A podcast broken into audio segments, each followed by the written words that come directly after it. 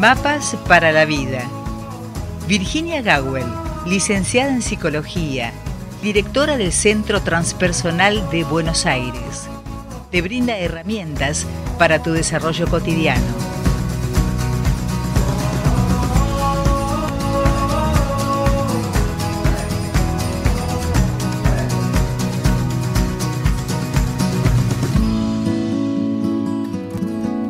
Ya estaríamos en condiciones de tomar contacto con Virginia Gawel, licenciada en psicología, que hoy hablará sobre eh, reglas de la amistad, que fue un tema propuesto por eh, Sergio, Sergio de Santa Fe. No, no me acuerdo si era de Santa Fe, bueno, me parece que no, me estoy equivocando, pero no importa. Sergio lo postuló. Virginia, ¿estamos ahí?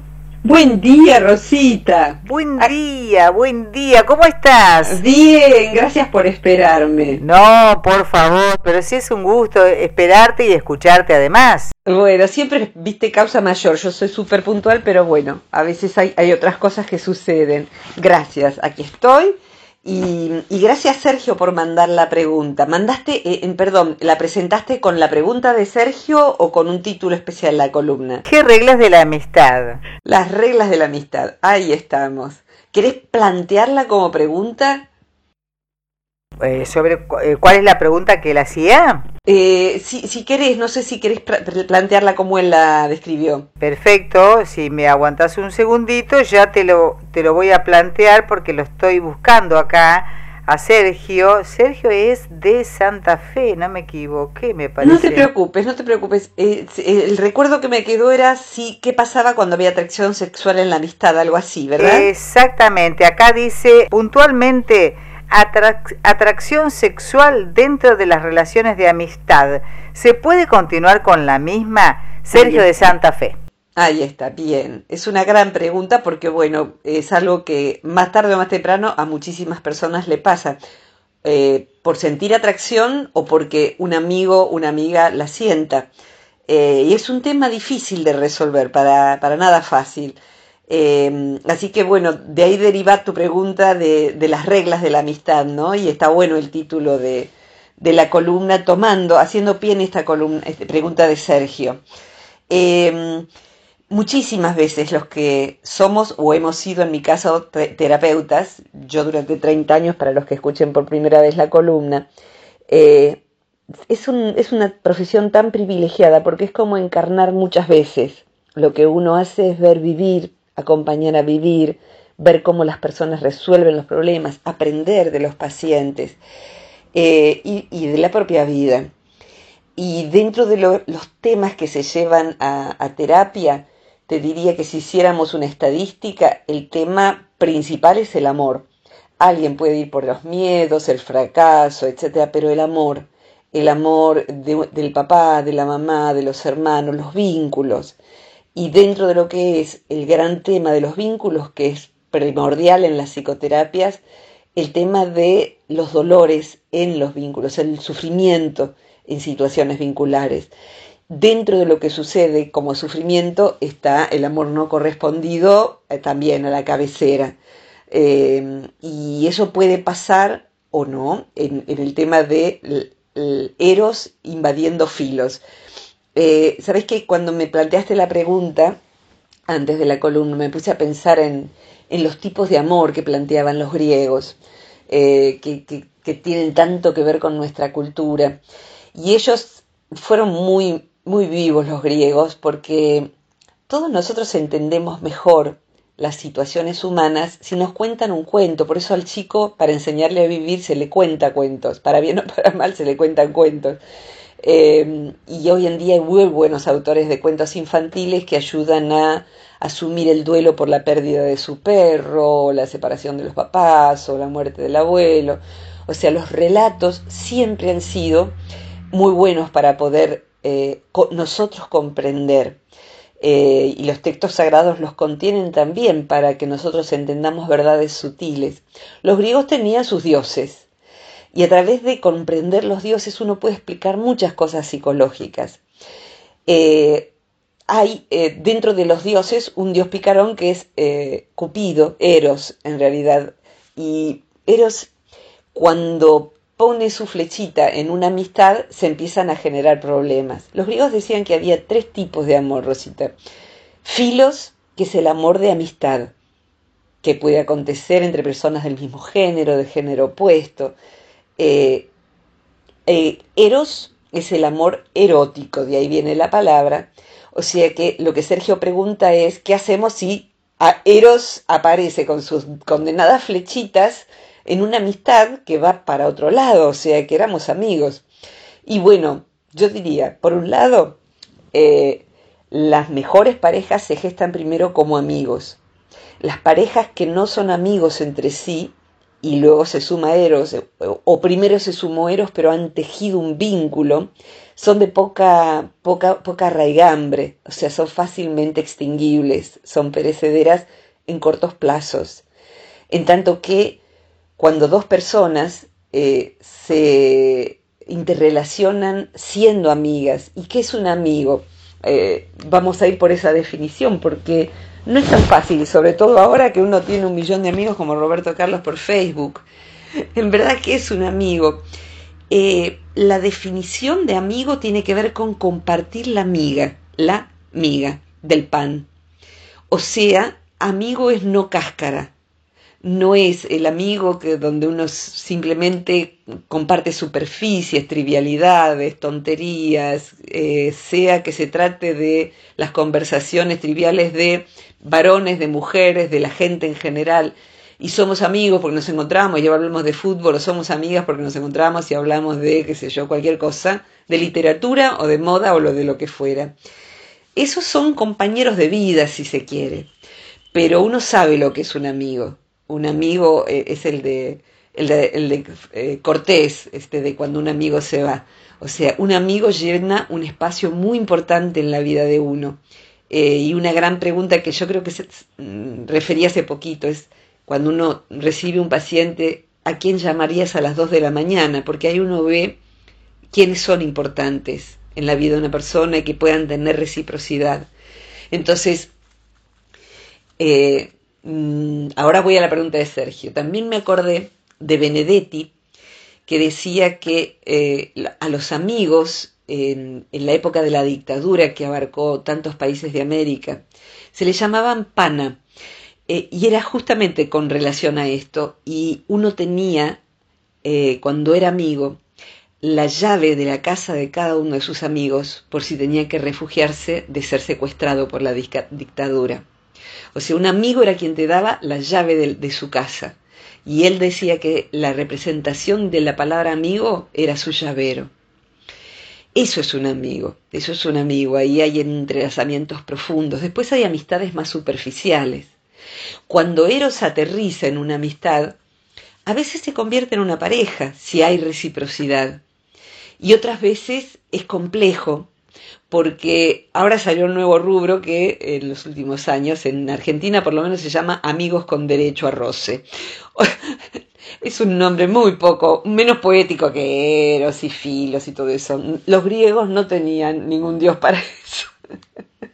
Amigos con Derecho a Roce que es, estamos solos, tenemos deseos sexuales, digamos que lo más higiénico que se me ocurre sos vos, porque sos mi amigo y bueno, pero no, cero compromiso, o sea, vos cuando te aparezca alguien, estás con otra persona y yo estaría con otra persona.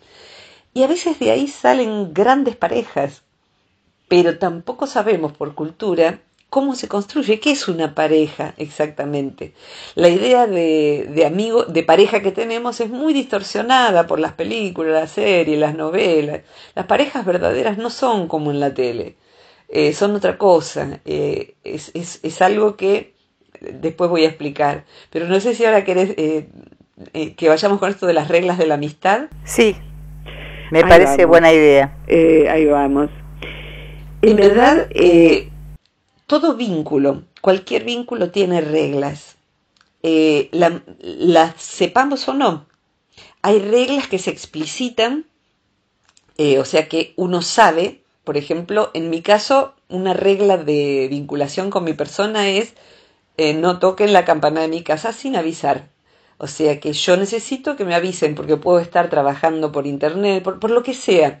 Creo que la privacidad de una persona hoy es, hoy en día, avisar. Y en otras familias no, se cae sin avisar y se, se, cae justo a la hora del almuerzo con un montón de ravioles y está todo bien. Y la regla de esa amistad es así. La regla de una amistad, por ejemplo, tiene un tiempo y eso suele ser tácito. Eh, un tiempo es cada cuánto nos podemos dejar mensaje.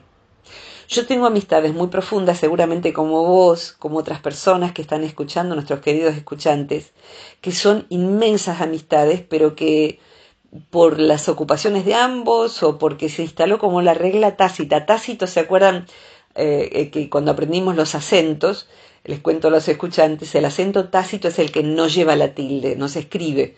Eh, entonces uno sabe que madre se acentúa en la A, pero no lleva tilde. Eh, entonces tiene acento tácito. Cuando la pronunciamos, lleva acento en la A y no decimos madre eh, cuando aprendemos el idioma.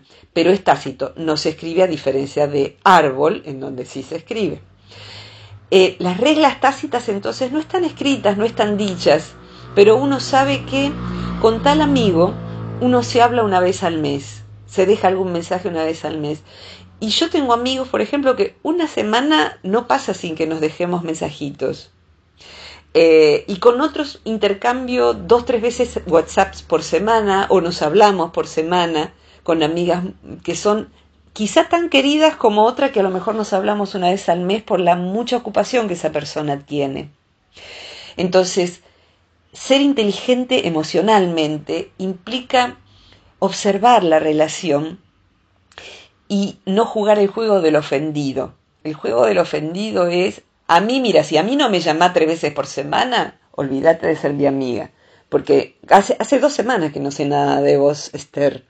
Eh, bueno, pero la verdad a mí no me da el tiempo para poder dejar dos mensajes, ¿no? Y además no lo siento, te adoro, pero no lo siento, soy introvertida, soy solitaria, soy así, funciono así. Eh, entonces, bueno, ¿Qué surge ahí? Negociemos, negociemos. Al otro le duele si yo no le pregunto, aunque sea, ¿cómo estás? Eh, y eh, yo me siento invadida y exigida si el otro necesita eso. Bien, si queremos hacer una amistad, negociamos. Hay gente que se sobreadapta y quedan las reglas de el número uno nada más y el número dos solamente se sobreadapta y eso no suele ser muy saludable. Entonces, en las reglas lo mejor es que haya un cierto consenso. Y hay reglas en donde uno no se sobreadapta, sino que uno dice, hoy necesita estar sola. Hoy este viaje que lo íbamos a hacer juntas necesita hacerlo sola porque su hija se mudó a ese país y entiendo que madre quiere estar con hijas solas. O sea, uno comprende la necesidad del otro por inteligencia emocional y porque ama a esa persona. Entonces, no es sobre adaptación. Eh, espero no estar mezclando mucho las cosas.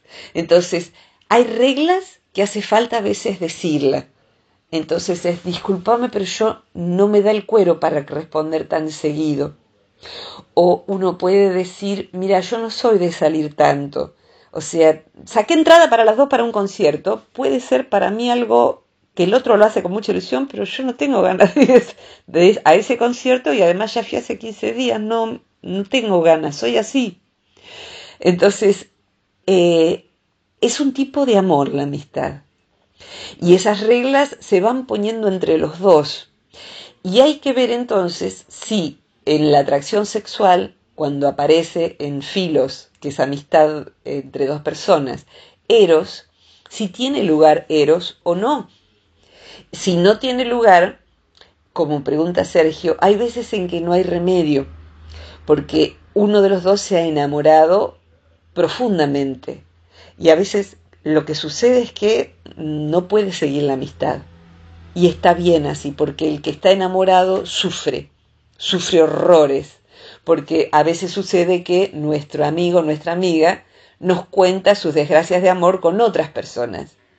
Y nosotros estamos esperando que se desenamore de todo, muera todos los demás mueran prontamente y nosotros seamos la única opción, que a lo mejor decidiría hacerse monja o monje y quedaríamos solteros igual.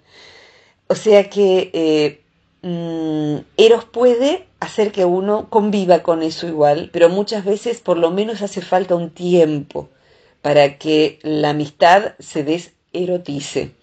Eh, y es muy valiente el que lo expone, el que lo dice. A mí me tocó vivirlo, yo me enamoré profundamente, yo era muy jovencita y me enamoré profundamente de un amigo que era más grande que yo y que era perfecto, por supuesto, sobre todo porque nunca tuvimos un vínculo íntimo. Entonces, lo no posible eh, es amor platónico, después podemos ir a eso. Y tuve la, el coraje de decir, necesito no verte más, porque me hace daño, me hace mal. Eh, y bueno, fue re doloroso. Llevó terapia años y cada tanto venía alguna pesadilla. Pero digo, mira, tan jovencita tuve la valentía y la comprensión de que a mí me hacía más daño ver a esa persona que no verla. Verla me dejaba, sangraba todos los días. No verla era un desgarro, pero era como cuando hay algo muy malo y requiere amputación. Y hay veces en que uno recupera el vínculo muchos años después, que fue mi caso. Eh, y hay veces en que no, ya no se puede.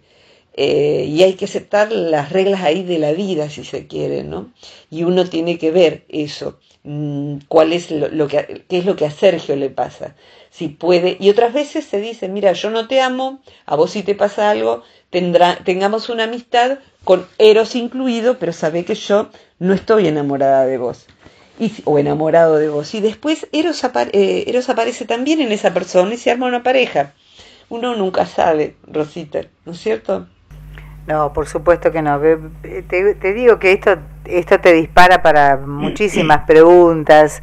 Eh, dale, dale, vos dale nomás. Por ejemplo, a ver, ¿cómo, cómo toma una persona o una eh, relación amistosa eh, cuando, bueno, al menos una de las dos partes cree tener madurez emocional y piensa además que, que aún existiendo un pacto tácito, uno supone que la otra persona puede querer lo mismo. ¿Y qué es lo que pasa cuando esa em, relación se quiebra por esa razón y no pueden proseguir? Aún considerando que, que una de las dos personas es capaz de soportar porque se cree maduro emocionalmente. Sí, sí. Sí, eh, eh, ¿para ahora o hay tanda? No, hay una pequeña tanda. Ok, es muy chiquita. a la tanda? Dale, dale, es muy chiquita. perfecto, me quedo acá. Dale. Seguimos con Virginia Gawel en el aire, en este contacto telefónico que tenemos semanalmente para hablar sobre el comportamiento de, de las personas, ¿no? Y a veces, ¿por qué no hablar del comportamiento también de nuestros hermanos de otras especies? A veces también, claro que sí. Claro que sí, tengo una pendiente a pedido de mí eh, para otra próxima columna al respecto de nuestros animales no humanos, nuestros amigos no humanos. Bueno, pero hoy eh, estamos hablando de esta propuesta que nos hizo Sergio de Santa Fe de, eh, ¿no es cierto?, las reglas de la amistad. Exactamente. Me, mientras esperaba me acordaba de un autor que me gusta mucho, hay algunos libros en español, se llama John Wellwood, con W las dos veces, Wellwood Em, él tiene distintos libros que hablan sobre los distintos tipos de amor y sobre la pareja. Em, y es lo que, una de las cosas que dice es que eh, en un vínculo, un vínculo es como un recipiente. En ese recipiente cabe determinada cosa. Eh, y si lo que aparece ahora no cabe en ese recipiente, eh, hay que ver si uno agranda el recipiente para que quepa o eh, retira el recipiente. Entonces, en una pareja monogámica de mutua elección, alguien puede decir quiero una pareja abierta, la verdad que necesito, me aburrí por lo que fuere, no sé, por razones válidas o no válidas, necesito que tengamos una pareja abierta, que vos también tengas tus cosas, yo, yo mis cosas y seguimos juntos. ¿Se puede estirar el recipiente? En realidad, si el recipiente se estira, no hay nada que decir, porque las dos personas han consensuado, después ven si lo pueden sostener o no. En una amistad sería lo mismo, o sea, hay un recipiente en donde nosotros no tenemos relaciones sexuales o ningún tipo de contacto. Podemos ampliar el recipiente otra cosa y solo se puede de a dos Si el otro no quiere, sería abuso, obviamente. Entonces ahí el que tiene el impulso erótico tiene que saber si eh, quedarse o irse del vínculo. Eh, y en lo que vos preguntabas respecto de, de los vínculos donde hay, eh, por lo menos aparentemente, una persona más madura emocionalmente, hay veces en que los, los vínculos se sostienen con las disparidades más ilógicas, o sea que hay disparidades de capacidades intelectuales. Y uno dice, ¿cómo este hombre puede estar con esta mujer? O esta mujer con esta otra mujer, o sea, todo lo que implica la palabra pareja del propio género o no. Porque estas dos personas que no tienen nada que ver el uno con el otro. Eh, pero bueno, hay un algo que nosotros no vemos, por el prejuicio que tenemos, que hace que ese vínculo funcione. Y hay veces en que el vínculo funciona por razones muy saludables, porque se complementan, porque uno tiene necesidad como mujer bonita de educar al otro, de llevar a pasear al otro, de enseñarle al otro, y eh, ese otro eh, se deja enseñar, se deja llevar a pasear, se deja educar. Eh, mujer Bonita, les cuento a los más jóvenes, fue una película con Richard Gere y y ya me venía el nombre, eh, bueno, no importa, después, después eh, las chicas buscan. Eh, me, viene la cara y no me ahí, viene el Ahí te, te, contesta la, chiqui. Julia Roberts. Julia Roberts. Ahí lo que se plantea en esa película es un tipo de amor que los griegos también habían tenido en cuenta y tiene el nombre de un, el complejo de Pigmalión. Pigmalión entre los griegos fue un escultor que esculpió a una mujer y se enamoró de su estatua. Y se enamoró de su estatua y no la podía entregar. Eh, claro, la había hecho él. Hay veces en que estamos construyendo un vínculo aparentemente con otro, pero en realidad está todo en nuestra cabeza. Proyectamos sobre el otro, eh, negamos ciertos rasgos de esa persona que los demás ven y vamos construyendo un vínculo que en realidad es platónico más que real con otra persona. Platónico, aunque se lo refiere a Platón, en realidad es un vínculo imaginario. Hay veces en que cuando aparece Eros, el que se enamoró de su amigo o de su amiga, empieza a fantasear. Y en realidad, cuando aparece la fantasía del amor platónico y empieza a leer la realidad, porque ella me dijo, esto lo, escuchamos los terapeutas, porque ella me dio la cucharita de café, la más linda me la dio a mí, no se la dio a su otro amigo. O sea, son, son señales, son, son gestos, o sea, no me digas que no. Y la verdad que te tengo que decir que como gesto es un poco pobre. Si, si vos crees que eso significa te elijo para toda mi vida, te amo y no me animo a decírtelo, me parece un gesto un poco pequeño, ¿no? Eh, pero el que está enamorado empieza a leer lo que no existe, empieza a darle cuerda a su amor con su imaginación, que es muy peligroso, porque quien desarrolla un amor platónico, o sea, eh, imaginario con algo que es imposible, inaccesible, aunque la persona esté ahí, es mi amiga, es un compañero de trabajo, qué sé yo, no, no es. Eh, se está relacionando Rosita consigo mismo. No hay una relación real con ese otro se relaciona con su imaginación, por ende consigo mismo, fabrica a una persona. Todos tenemos adentro una materia prima que es eh, la materia prima de fabricar al ser amado. Eh, Jung llamó a eso ánima eh, en el hombre, que es, digamos, en una elección heterosexual, el hombre, la mujer de quien el hombre se va a enamorar y que va a proyectar afuera. Ahí está el amor de mi vida. Y en general esa primer proyección es nada más que mi interioridad vista en el otro. Me enamoré de mí en realidad. Y lo mismo, la mujer tiene un animus, tiene un varón adentro, un modelo de varón, y lo proyecta en el que aparece, pero a veces el que aparece no cumple ningún requisito de su modelo, pero hay tanta necesidad de tener un hombre al lado, una mujer al lado, que compulsivamente proyectamos y construimos nosotros el amor de nuestra vida y el otro no es, no es el que estamos viendo o nosotros no somos como el otro nos ve. Y al principio funciona bonito porque en general es lindo ser idealizado por otro.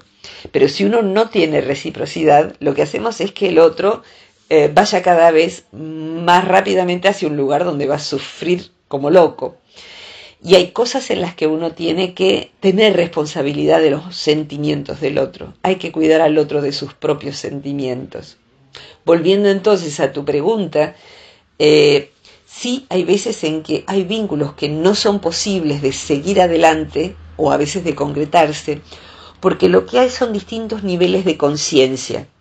O sea, que así como pueden valer todas las diferencias de todo tipo, de niveles de instrucción, de lo que sea, y el vínculo funciona, hay veces en que los niveles de madurez de conciencia uno ve que no es posible esa relación. Son los dos inteligentes, son los dos buenos, son los dos se atraen físicamente, pero hay un nivel de comprensión de la vida y de la realidad y de los vínculos que hace que una conversación naufrague tras otra, tras otra, tras otra.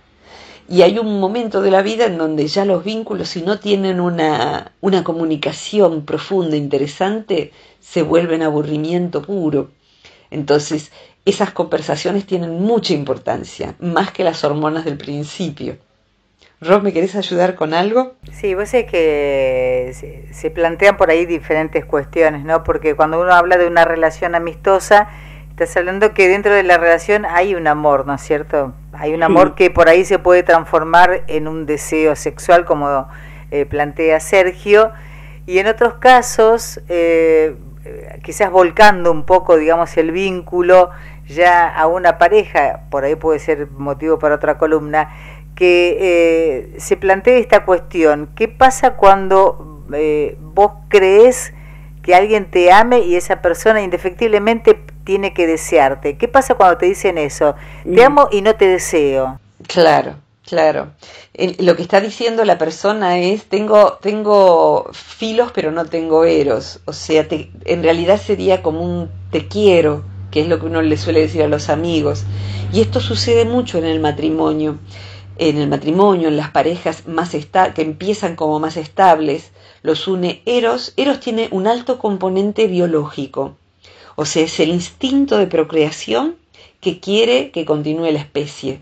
Por eso es tan fuerte, es fuertísimo y por eso está tota-, totalmente uno cuando está enamorado está desquiciado, o sea, está inundado de hormonas que no son solamente sexuales en cuanto a lo genital, sino que trastoca el sentido de la mente.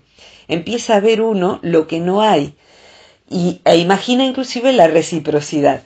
Pero cuando supongamos que hay reciprocidad inicial, se tiene familia, se tienen hijos, hay veces en que sucede al revés de lo que plantea Sergio. O sea, hay una pareja que se inició con Eros y de pronto la persona dice eso. Yo te amo, te quiero, te quiero, pero te quiero como el padre de mis hijos, te quiero por la historia que tenemos, te quiero como, eh, como persona, pero ya no siento lo del principio. Ahí Eros se convirtió en Filos, y es todo un tema cuando uno trabaja con separaciones y duelos, o sea, yo no lo quiero hacer sufrir, pero la verdad es que yo ya no lo amo.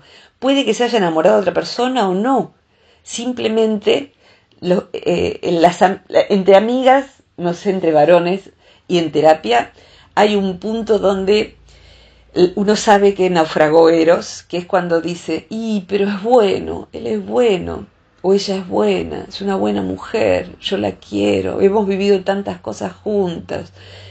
Y ahí nuevamente hay que volver a ver la evaluación conjunta. Seguimos juntos, hay una canción que si querés después poner que, describe esto, cantada por la inefable Sosa, Mercedes Sosa, Barco quieto, ¿no? no te vayas, te lo pido, eh, de esta casa nuestra donde hemos vivido. Entonces habla de tantas noches, de, la, de comidas, de reuniones, eh, y que en un solo instante no puede cambiar. Y ahora eh, lo que uno llora en soledad, llora todo eso perdido. Es un barco quieto que hicimos cultivando el amor. Y hay veces en que eso sostiene una pareja grande, que uno evalúa y dice, entre la soledad, empezar con otra persona, por ahí esa persona no es como creo, O sea, enamorarse y generar una pareja da mucho trabajo, mucho trabajo, muchas desilusiones, decepciones, no saber dónde uno se mete. Entonces por ahí se eligen nuevamente bajo una condición de amistad, que a veces puede o no tener sexo. Y alguien podría decir que está mal una pareja que vivieron juntos una vida y ahora están juntos y tienen sexo muy de vez en cuando, ya son grandes, grandes digo 60 años, más o menos la edad que tengo yo. Hay parejas que son muy buenas parejas y se aman y se acompañan y no tienen relaciones sexuales o las tienen muy esporádicamente y son fieles, son leales el uno al otro. Alguien puede venir a decir, no, pero esto no es amor. ¿De dónde? ¿Quién puede decir nada? Si hay veracidad, si hay verdad, si hay compañerismo, ¿quién puede decir nada? Y ahí, ¿sabes, Rosita? Hay, una, hay un tercer tipo de amor, eros, el, el erótico, filos, el de la amistad, que es que hay parejas que van generando un tipo de amor que se llama ágape. Ágape es el amor espiritual, eh, ¿Qué significa eso? El ferviente deseo de que el otro desarrolle todo su potencial eh, porque es un ser que vino a este mundo a ser completo. Entonces, eso, si sucede en una pareja, es lo que completa la pareja. Hay una libertad para que el otro, y hay una confianza se basa, basada en, en el sentimiento de lealtad recíproca, de que el otro estudie algo que le apasiona, de que el otro eh, se sienta bien con sus hijos que son hijos de otra persona, de que la otra persona ah, tenga amigos de otra que no son amigos en común, o sea, que el otro crezca, que el otro crezca. Cuando hay entonces, por último, así como redondeando por lo menos esta parte, cuando hay un amor profundo, verdadero, que es una pareja ya, hay un poco de filos, un poco de eros y ágape. Recíproco. Si no es recíproco, hay neurosis, diríamos. O sea, hay síntoma. Hay alguien que se inmola y quiere que el otro sea feliz. Y el que es feliz le importa nada, esa persona la usa, la, eh, la, usa en todo sentido, le usa el dinero, le usa el afecto, la manipula, porque eh, la persona A quiere que B sea feliz y se desarrolle y todo eso. Y eso no es agape, eso es, está eh, uno mirando mal la realidad, porque está mirando, dándole a quien no merece, por lo menos no está en reciprocidad, o sea que uno está equivocándose. Eso puede suceder como vínculo continuamente así o como episodios. Eh, suelo aludir eh, despectivamente, y lo haré una vez más, a ese banco que, que resalta la figura del matrimonio mientras desarrolla ese matrimonio, un hijo y todo eso, y la mujer le revienta, como se dice acá, le revienta la tarjeta al marido, comprando un montón de cosas y mintiéndole por teléfono diciendo que compró algo lindo para la nena y en realidad tiene tres pares de zapatos. O sea, es un tipo de mujer eh, que usa la tarjeta del marido, el dinero del marido y además le miente. Eh, en verdad eso ahí no hay ni haga, quien sostuviera eso, no hay reciprocidad y quien lo ejerciera, esa mujer ni ama al marido, ni ama a su hija, ni ama a nadie, se ama a sí misma en el espejo, lo que, lo que le devuelve el espejo como narciso, ¿eh? es narcisismo. Entonces, bueno, hay veces en que eso es completamente así, Rosita, en que uno ama a una persona narcisista y cree que es un vínculo, no hay vínculo. El narcisista, las dos personas están enamoradas de la misma, él o ella, la que se mira al espejo y está encantada consigo misma. O sea, no hay reciprocidad. Y otras veces son episodios en una pareja que hay que ir rectificando, corrigiendo, comprendiendo eh, para que haya reciprocidad. Amar a una persona narcisista, que es algo muy común hoy en día, no sé, es como una epidemia. La, la, la persona que se enamora de alguien que no tiene condiciones para amar y que termina siendo una persona psicópata, o sea, que, que, estoy hablando de un extremo, ¿no? El, el, la, el, usador serial, la usadora serial, ese no ama a nadie, eh, se mira al espejo y, eh, digamos, se relaciona con quien le pueda bancar sus caprichos, su dinero o su carácter o lo que sea pero ahí no hay amor, ¿no? Bueno, nos fuimos un poquito de, la pregunta de Sergio, pero salió esto, del tema de los modelos de pareja. Y en el caso de, de puntualmente, así como redondeando lo que Sergio plantea, eh, creo que uno tiene que mirar uno y ya no de un modo narcisista. Si esto me hace bien o no en un vínculo de pareja o en un vínculo de amistad.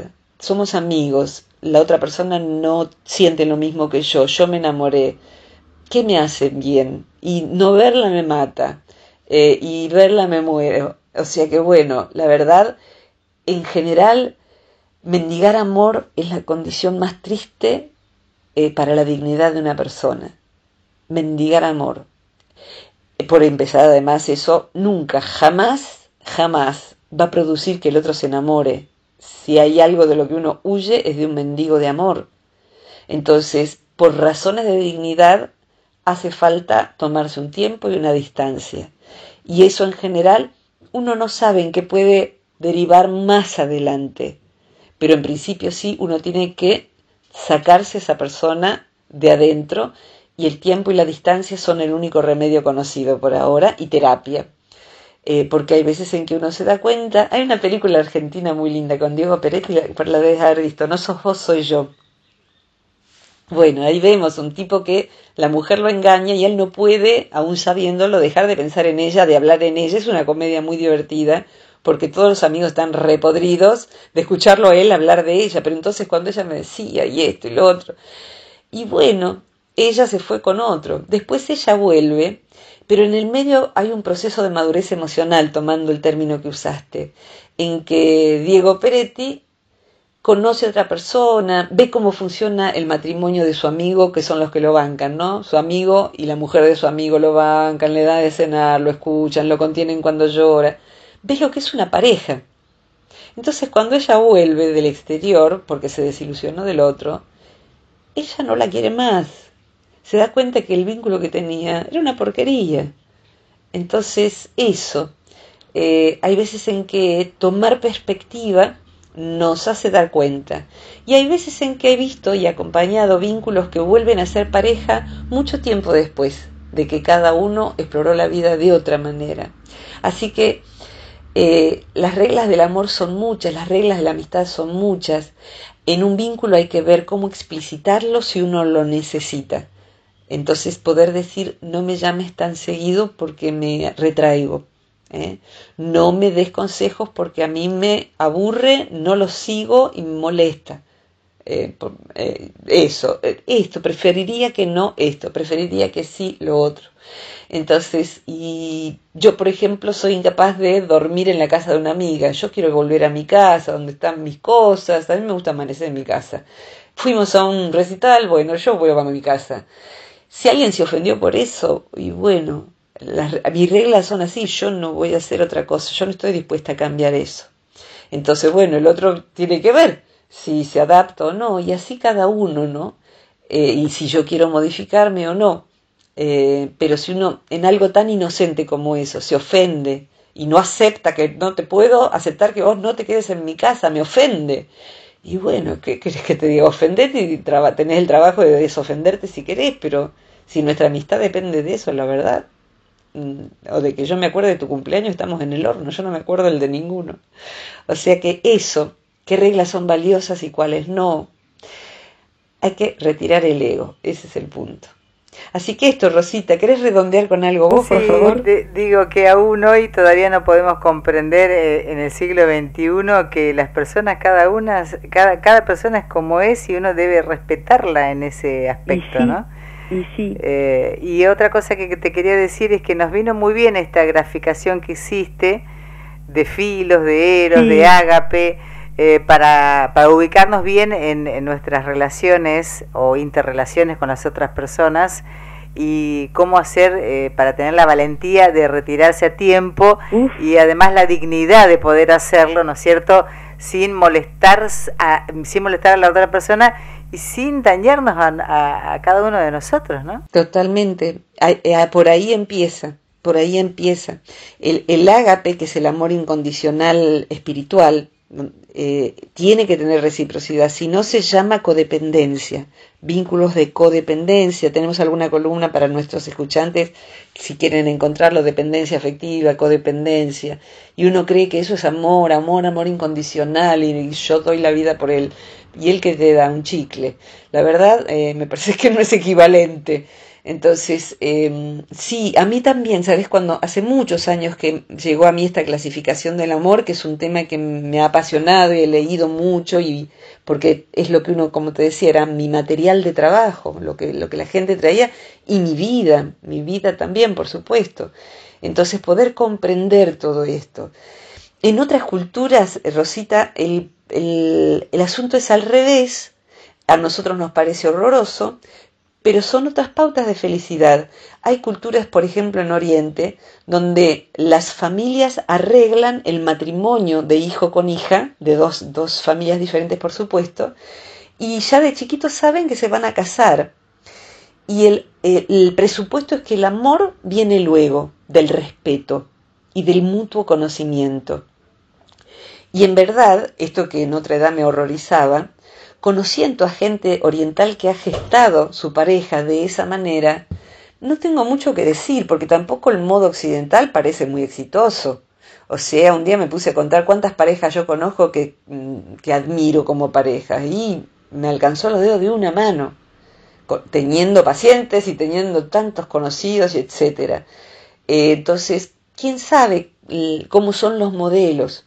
Eh, la palabra respeto y todo eso a nosotros nos parece raro en una, en una pareja, en una familia, pero sin eso no hay amor, no hay, no hay nada. Sin respeto no hay amistad, no hay amor. Así que está bueno que vos traigas también esa palabra. Así que Rosita, los que quieran buscar la última columna o esa columna, pueden poner simplemente en YouTube, eh, están todas nuestras columnas o la encuentran en el sitio del Centro Transpersonal de Buenos Aires. Bien, bien, hay que destacar la tarea que hace Mario Luis Gawel, editor. Editor de sonido. Y ahí Chiqui y Andreita y Rosita Hernández, que es la mejor locutora, sin duda, por las preguntas que hace, por tu voz, por tu modo de llevar las cosas. Te adoro y además aprecio mucho esto y la gente también lo valora. Gracias, Virginia. Es así. ¿Sabes qué se me ocurrió ahora? Eh, ahora estamos en el 18 de noviembre del 2019, para los que escuchen en otro día del futuro. Em, dentro de poquito empieza un curso corto que es por internet muy sencillo de, participar, que es sobre eh, justamente los afectos y el diciembre que es tan duro por los que no están, por los que están, por los que se están por separar, que en general las separaciones son después de la fiesta, etcétera, etcétera, etcétera. Se llama eh, autorregulación emocional, es todo audios con, eh, con mi voz eh, y tiene también la posibilidad la persona de eh, participar de clases en vivo en donde hace preguntas y yo las voy contestando, participa con gente de todo el mundo y tiene soporte tecnológico, así que, o sea que la gente que maneja menos la compu, ya estás con el celular se puede participar. Eh, siempre hay un ser humano que lo va a guiar, hace esto y lo otro, así que si quieren participar, empieza ya prontito el 22 esta semana pero está abierto hasta la semana que viene, que es la fecha de la primera clase. Bien, bien, entonces eh, la gente tiene que ponerse en contacto con el centro. Con el Centro Transpersonal de Buenos Aires, lo googlean y ahí van a encontrar el programa ahí muy a la vista. Bien. Bueno, Rosita, un abrazo enorme para vos, para todo el equipo y para todos quienes nos escuchan. Muchas gracias. Beso enorme. Igualmente, que tengas buena semana. Virginia Gaul, entonces, hablando sobre las reglas de la amistad, nosotros antes de despedirnos de la columna, Vamos a recordar que para postular algún tema, para plantear algún tema para la columna de Virginia, deben comunicarse al más 549 2323 526497.